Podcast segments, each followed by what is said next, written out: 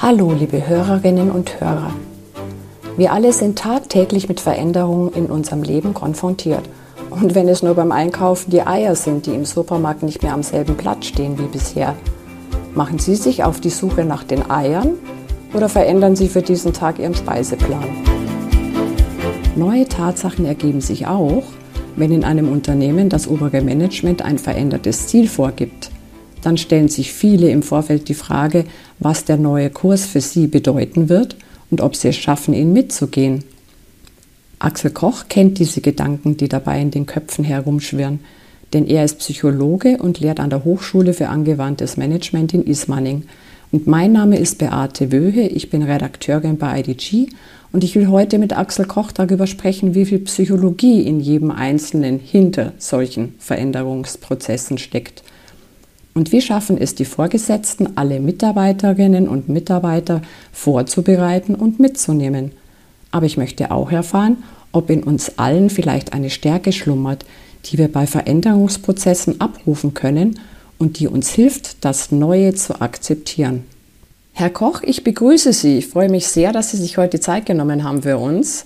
Und wir wollen ja über Ihr Thema sprechen, mit dem Sie sich schon sehr lange beschäftigen, und zwar das Thema Veränderung. Ähm, und stellen Sie sich mal vor, oder ich stelle mir vor, oder unsere Zuhörer stellen sich vor, wir befinden uns in einem internationalen, mittelgroßen Unternehmen, äh, das vor großen Veränderungen steht. Und vor uns liegt jetzt ein weißes Papier. Herr Koch, was schreiben Sie darauf?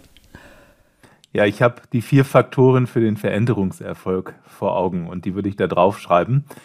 Und das ist einmal die Zielklarheit und Zielstimmigkeit. Dann äh, der zweite Faktor ist Motivation und Entschlossenheit. Der dritte Faktor ist Transferstärke und der vierte Faktor unterstützendes Umfeld. Und diese vier Faktoren gilt es im Blick zu haben, damit die Veränderung überhaupt gut auf den Weg kommt und nachhaltig ist. Das heißt, der erste Punkt ist ein Ziel definieren. Aber es kann doch nicht so schwer sein, Ziel zu definieren oder sie zu kommunizieren. Ja, also es gibt sicherlich erstmal im ersten Augenblick die Vorstellung, ein Ziel kann man ja ganz leicht formulieren. Also wenn ich jetzt zum Beispiel das Ziel habe, ich möchte gerne mehr demokratische Führung, das ist ja immer noch so ein Thema gerade, dass der Führungs, die Führungskraft nicht mehr alles weiß und auch nicht mehr autoritär führt, sondern dass er grundsätzlich die Führungskraft ja, mitarbeiterorientiert führt, demokratisch auch führt, dann ähm, ist das sicherlich erstmal eine Zielvorstellung. Und jetzt geht es ja aber ums Detail, nämlich konkret vor Augen zu bekommen, was macht diese Führungskraft morgen konkret in ihrem Alltag anders und was bedeutet das aber auch in Veränderung des Verhaltens des Mitarbeiters. Aber das wäre ja schon der zweite Punkt. Wie, wer, wer definiert eigentlich diese Ziele? Wer, wer sollte sich da zusammensetzen, wenn es um größere Veränderungen geht? Am Anfang gibt es ja eine Firmenleitung, die grundsätzlich eine Idee hat, wo die Reise hingehen soll. Wenn wir jetzt in dem Fall über Kultur sprechen, über Führungskultur, dann besteht ja eben diese Vorstellung, dass über dieses mitarbeiterorientierte Führungsverständnis besser Unternehmenserfolg realisiert werden kann. So, und dann ist ja klassischerweise so, dass man sagt, okay, man trainiert Leute, man kommuniziert, man versucht die Offenheit für ein Thema zu finden, was immer die Voraussetzung ist, dass sich überhaupt Leute auf den Weg machen. Aber wir unterstellen jetzt bei den vier Faktoren für den Veränderungserfolg, dass grundsätzlich eine Bereitschaft ist, sich darauf einzulassen. So, und dann ist aber die Frage, was macht der Einzelne morgen anders? Das stimmt. Das heißt, man muss die Leute motivieren. Das ist dann, glaube ich, schon das nächste Ziel, das ein bisschen schwieriger sein könnte. Ähm, es ist ja auch oft schon schwer, sich selbst zu motivieren, um ehrlich zu sein. Ähm, wie sollen denn die Vorgesetzten oder die Abteilungsleiter oder erstens, wer soll es machen, die Motivation? Kommt es ganz von oben, top-down? Oder soll es auf mittlerer Ebene oder auf Abteilungsleiterebene äh, funktionieren? Wie kriegen Sie die Leute dazu, mitzuspielen? Also äh, gehen wir mal von einer einzelnen Führungskraft aus, die dann am nächsten Tag ja dieses neue Führungsverständnis umsetzen soll. Diese Führungskraft hat jetzt vielleicht bisher sehr autoritär geführt. Autoritär im Sinne eines Hierarchieverständnisses. Äh, autoritär im Sinne von, ich sage, wo es lang geht. Ich produziere die Lösung. Ich weiß die Lösung. So, das ist das normale Verständnis. Das heißt, wenn ich als Führungskraft jetzt vor einem Problem stehe, dann sage ich meinen Mitarbeitern, was sie tun sollen. So, das ist die alte Welt. Ähm, die neue Welt äh, wäre ja dann, das ist noch immer die Zielklarheit, dass ich verstanden habe, dass ich vielleicht zukünftig Mitarbeiter frage, was ihre Lösung ist, dass ich diese Lösung auch aufnehme und ernst nehme. So, da sind wir immer noch bei der Zielklarheit. Und wenn ich jetzt in dem Moment merke, oh, das fühlt sich nicht stimmig an, also ich, ich fühle mich nicht gut damit als Führungskraft. Ich habe das Gefühl, wenn ich die Mitarbeiter frage, da kommen blöde Lösungen raus und das klappt eh nicht, dann ist ja an diesem Tor schon der Zielklarheit und Zielstimmigkeit, ich sage jetzt mal, das Leben zu Ende. So, wenn ich aber diesem Gedanken zustimme, dann komme ich in diesen zweiten Faktor Motivation. Und dann muss ich mich als Führungskraft fragen, wie motiviert und entschlossen bin ich wirklich, hier meine bisherige Haltung, mein bisheriges Verhalten zu verändern. Und Entschlossenheit meint hier halt tatsächlich, so entschlossen zu sein, als wenn man den Müll aus dem zehnten Stock runterträgt und dann zu Fuß wieder rauf muss. Also da muss wirklich Wumms hinter sein. Und ähm, da kann natürlich schon viel schiefgehen, weil viele vielleicht sagen, naja, so motiviert bin ich jetzt aber auch nicht. Das hört sich aber nicht gut an. Naja, äh, es ist ja nicht umsonst so schwer mit der Veränderung. Äh, schon klar. Ähm, wenn jetzt die Führungskraft bereit ist, sich zu verändern, was ja schon die Voraussetzung ist, ähm, wie geht sie denn mit Mitarbeitern um, sagen wir mal, eine, eine Zehn-Personen-Abteilung ähm, erfährt heute, dass sich alles verändert äh, und die Führungskraft kriegt extremen Gegenwind. Also Gegenwind kommt ja oft äh, aus diesem äh, zweiten Faktor mangelnde Motivation oder auch aus dem ersten Faktor mangelnde Zielstimmigkeit. Weil woher kommt der Gegenwind? Ähm, die Leute, die jetzt dieser Veränderung gegenüberstehen, haben bestimmte Einstellungen, äh, die im Grunde diesen Widerstand auslösen. Also nach Motto, mein Chef, der wird das eh nicht schaffen, der hat 20 Jahre Autorität geführt das glaube ich nicht, dass der irgendwas verändert. Dann kommt da vielleicht ein Widerstand, äh, sich auf den Weg zu machen. Oder der Widerstand kommt daher, dass jetzt schon äh, vier verschiedene Führungskonzepte die letzten drei Jahre durchs Unternehmen gelaufen sind und die Leute keine Lust mehr haben. Oder der Widerstand kommt daher, dass vielleicht persönliche Werte berührt sind. Ähm, das heißt, was mir wichtig ist, also wenn ich jetzt so das Gefühl habe, ich komme morgens ähm, zur Arbeit und ich möchte gar nicht so viel Selbstverantwortung, so viel Einbindung, sondern ich möchte in Ruhe meine Arbeit haben, das ist mir wichtig. Und jetzt kommt mein Chef und möchte plötzlich von mir ganz viel Selbstverantwortung und Mitmachen und Mitbestimmung, dann kommt halt da das Knirschen zustande. Das heißt, ich muss mir im Grunde als Führungskraft klar machen, wie ist jeder Einzelne mit Blick auf dieses eine Veränderungsziel aufgestellt und was heißt das für meine Kommunikation und Führung in diesem Zusammenhang. Das heißt, man sollte seine Mitarbeiter auch ein bisschen kennen. Definitiv, weil wir reden über Veränderungspsychologie und äh, Betonung liegt auf Psychologie. Oft wird der psychologische Anteil übersehen, also man denkt eher sachorientiert und managementorientiert nach dem Motto, ja, dann machen wir ab morgen halt das neue Führungskonzept, sagen, wo es lang geht und alles müsste laufen. Und da kommt dann aber die Psychologie ins Spiel, dass dort noch Menschen sind mit ihren Einstellungen, Werten und Bedürfnissen. Mhm. Jetzt hatten Sie vorhin das Wort Transferstärke erwähnt. Also diesen Begriff müssen wir wirklich erklären, auch den Zuhörern, glaube ich. Äh, was ist das genau? Was verstehen Sie darunter? Also Transferstärke beschreibt erstmal ein Bündel von Einstellungen und persönlichen äh, Fähigkeiten, die dazu beitragen, dass man wirklich eine Veränderung auch nachhaltig hinbekommt. Also dass man jetzt mal als Beispiel wirklich lang genug auf dem Thema drauf bleibt. Und da spricht die Veränderungspsychologie davon, dass man mindestens mal so zwei Monate auf einem Thema konsequent draufbleiben muss. Also das könnte in dem Fall bedeuten, schon mal zwei Monate nichts anderes tun, als meine Mitarbeiter fragen, wenn es Probleme gibt, anstatt selbst die Lösung zu produzieren. Es sind wirklich kleine Dinge, um die es da geht.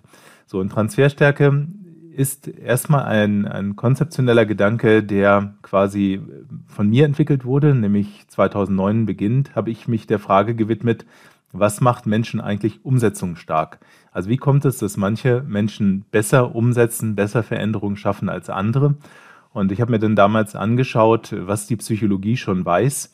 Und äh, da gibt es 18 Konzepte, die am Ende einem sagen, wie eine Person drauf sein muss, was sie können muss, damit sie Veränderungen eben nachhaltig umsetzt. Und das ist die Idee von Transferstärke. Und was muss die Person können? Also da gibt es auf jeden Fall äh, ich hebe jetzt mal zwei besondere Sachen heraus. Eine Sache ist die Technik des Rückfallmanagements. Also die meisten Leute denken immer, wenn ich motiviert bin, zum Beispiel zu Silvester, ich bin motiviert, mich gesünder zu ernähren, dann wird im Grunde durch Wille und Anstrengung eine Veränderung machbar. Das ist aber nur ein Teil der Wahrheit, weil Wille und Anstrengung und Motivation ist überhaupt äh, die Grundlage, um sich auf die Reise zu machen. Aber das kennen ja auch viele. Ich bin im Alltag mitten in einer Situation drin. Also ich bin als Führungskraft gerade mitten dabei, dass ich ein Problem habe und wieder anfange, in die Lösung zu springen. Da müsste ich im Grunde wissen, jetzt muss ich umschalten, jetzt muss ich schauen, wie pariere ich den Rückfall und wie schaffe ich mich so zu steuern, dass ich wirklich zuverlässig das neue Verhalten auch abrufe und nicht wieder in die alten Muster reinrutsche. Und zu diesem Rückfallmanagement gibt es Techniken, die ich lernen kann und die beherrscht aber keiner, weil das ja nicht Schulfach oder Ausbildungsfach ist. Das Zweite, was dazu gehört, ist eben auch der positive Umgang mit Rückschlägen. Also wenn man sich jetzt vorstellt, nicht immer klappt alles, dann gibt es mal Menschen, die eben sehr schnell mit sich hart ins Gericht gehen, die sagen, Mensch, jetzt hast du es wieder nicht geschafft. Äh, die empfinden es als Versagen, persönliche Niederlagen und ähm, alles, was dazu beiträgt, das sehr, sehr negativ zu sehen. Das zeigt auch die Wissenschaft, sorgt dafür, dass die Leute aufhören und zumindest auch erstmal tief frustriert sind. So, und was ich lernen muss, ist, in kleinen Schritten zu denken, die Veränderungserfolge zu sehen und auch realistisch ranzugehen, wie Veränderung funktioniert, weil ich sonst ständig enttäuscht bin angesichts falscher Hoffnungen. Jetzt habe ich es verstanden. Jetzt sind wir beim vierten Punkt, das unterstützende Umfeld. Ähm, ich glaube, das können wir uns alle ein bisschen was darunter vorstellen, aber Teammitglieder, die gemeinsam einen neuen Strang ziehen, das ist das eine. Aber äh, wenn dann plötzlich vielleicht ein Vorgesetzter permanent Unterstützung anbietet, Lob ausspricht, was er vorher vielleicht nie getan hat, das kommt doch dann auch einem loyalen Mitarbeiter Spanisch vor. Na, sagen wir, der Klassiker ist ja dann, wenn jemand das vorher nie gemacht hat und dann plötzlich damit anfängt. Das ist so das eine, wo Menschen sich dann wundern. Und ähm, das andere ist so der klassische Trainingsbesuch, Schulungsbesuch, was ja eben im Rahmen von Change-Prozessen auch äh, üblicherweise der Fall ist, dass dann äh, Leute mit neuen Ideen rauskommen und äh, das Umfeld äh, sich wundert angesichts dieser neuen Ideen. So, und wenn man jetzt das Thema unterstützendes Umfeld sieht, dann zählt da einmal die äh, Art und Weise, wie Menschen darauf reagieren. Also belächeln sie einen bei dem, was man jetzt Neues tut, machen sie blöde Sprüche oder gehen sie sogar in Distanz und sagen, na, wenn das jetzt so weiter passiert, ähm, dann ja, kapp ich die Beziehung oder bin dir böse. Also da gibt es ganz viele Abwehrreaktionen. Und wenn ich das als Mensch erlebe, dass andere Menschen eben diese Abwehrmuster reagieren, äh, zeigen, dann trägt das schnell dazu bei, dass man wieder im alten Fahrwasser landet. So, und das Zweite, was auch in unterstützendes Umfeld mündet, sind natürlich auch ähm, die Zeitkapazitäten. Also Veränderung kostet natürlich auch Zeitaufwand. Wenn ich Dinge anders tue, neue Skills üben muss, dann geht es nicht von heute auf morgen. Und äh, wenn ich dann eben auch nicht die Zeit habe, dann klappt es halt auch nicht.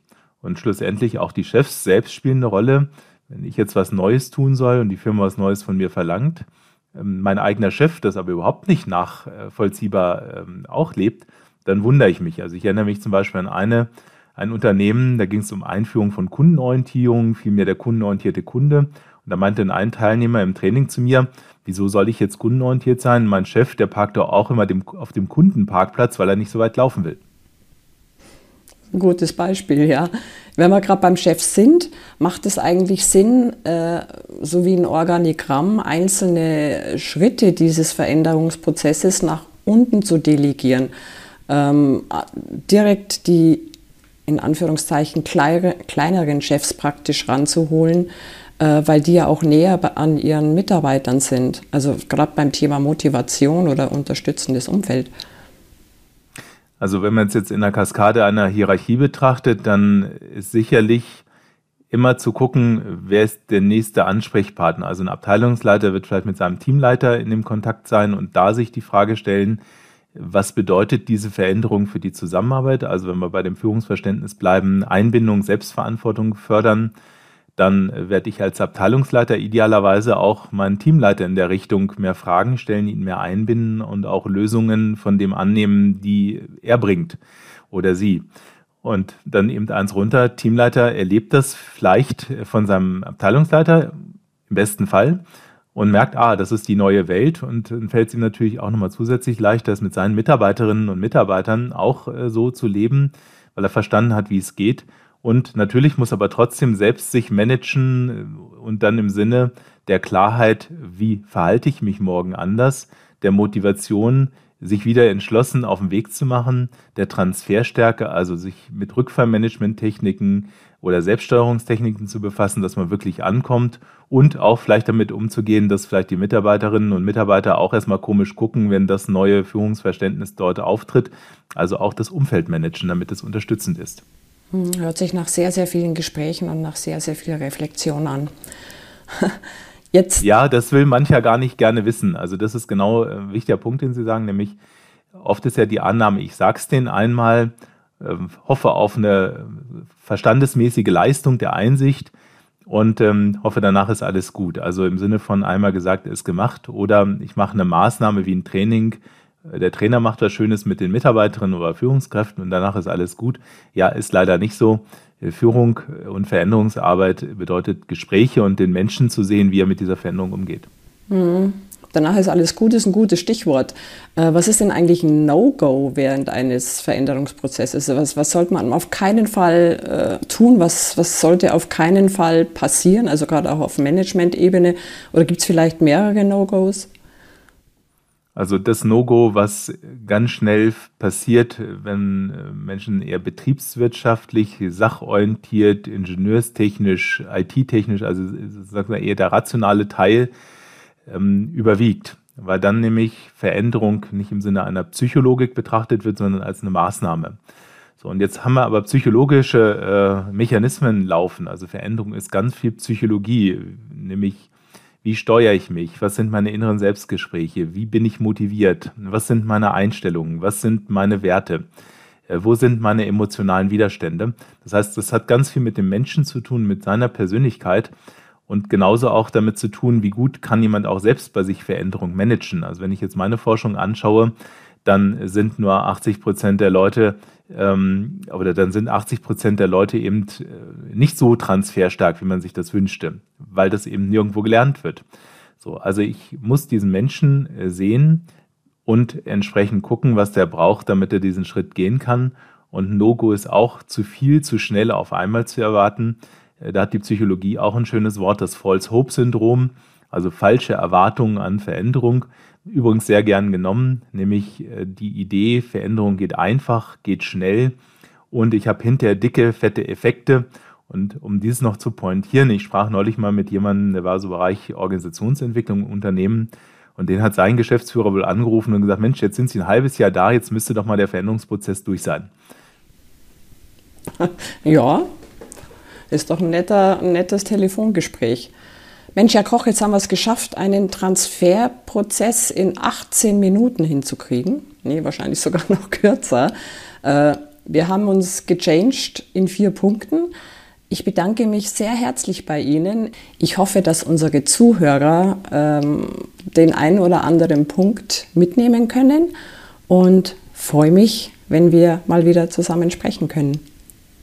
Gerne. Ich wünsche gute Umsetzung für all die, die jetzt zuhören. Und äh, bitte nicht zu sehr auf die leichte Schulter nehmen. Veränderung ist echt Arbeit. Ich wünsche Ihnen einen schönen Tag noch. Tschüss, Herr Koch. Danke. Ihnen auch.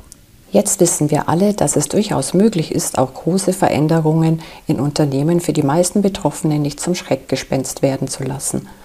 Und wenn Sie weitere interessante Gespräche zu Management und IT-Themen hören möchten, abonnieren Sie doch einfach unseren IDG Tech Talk auch über Ihr Feedback per Mail an podcast.idg.de freuen wir uns sehr.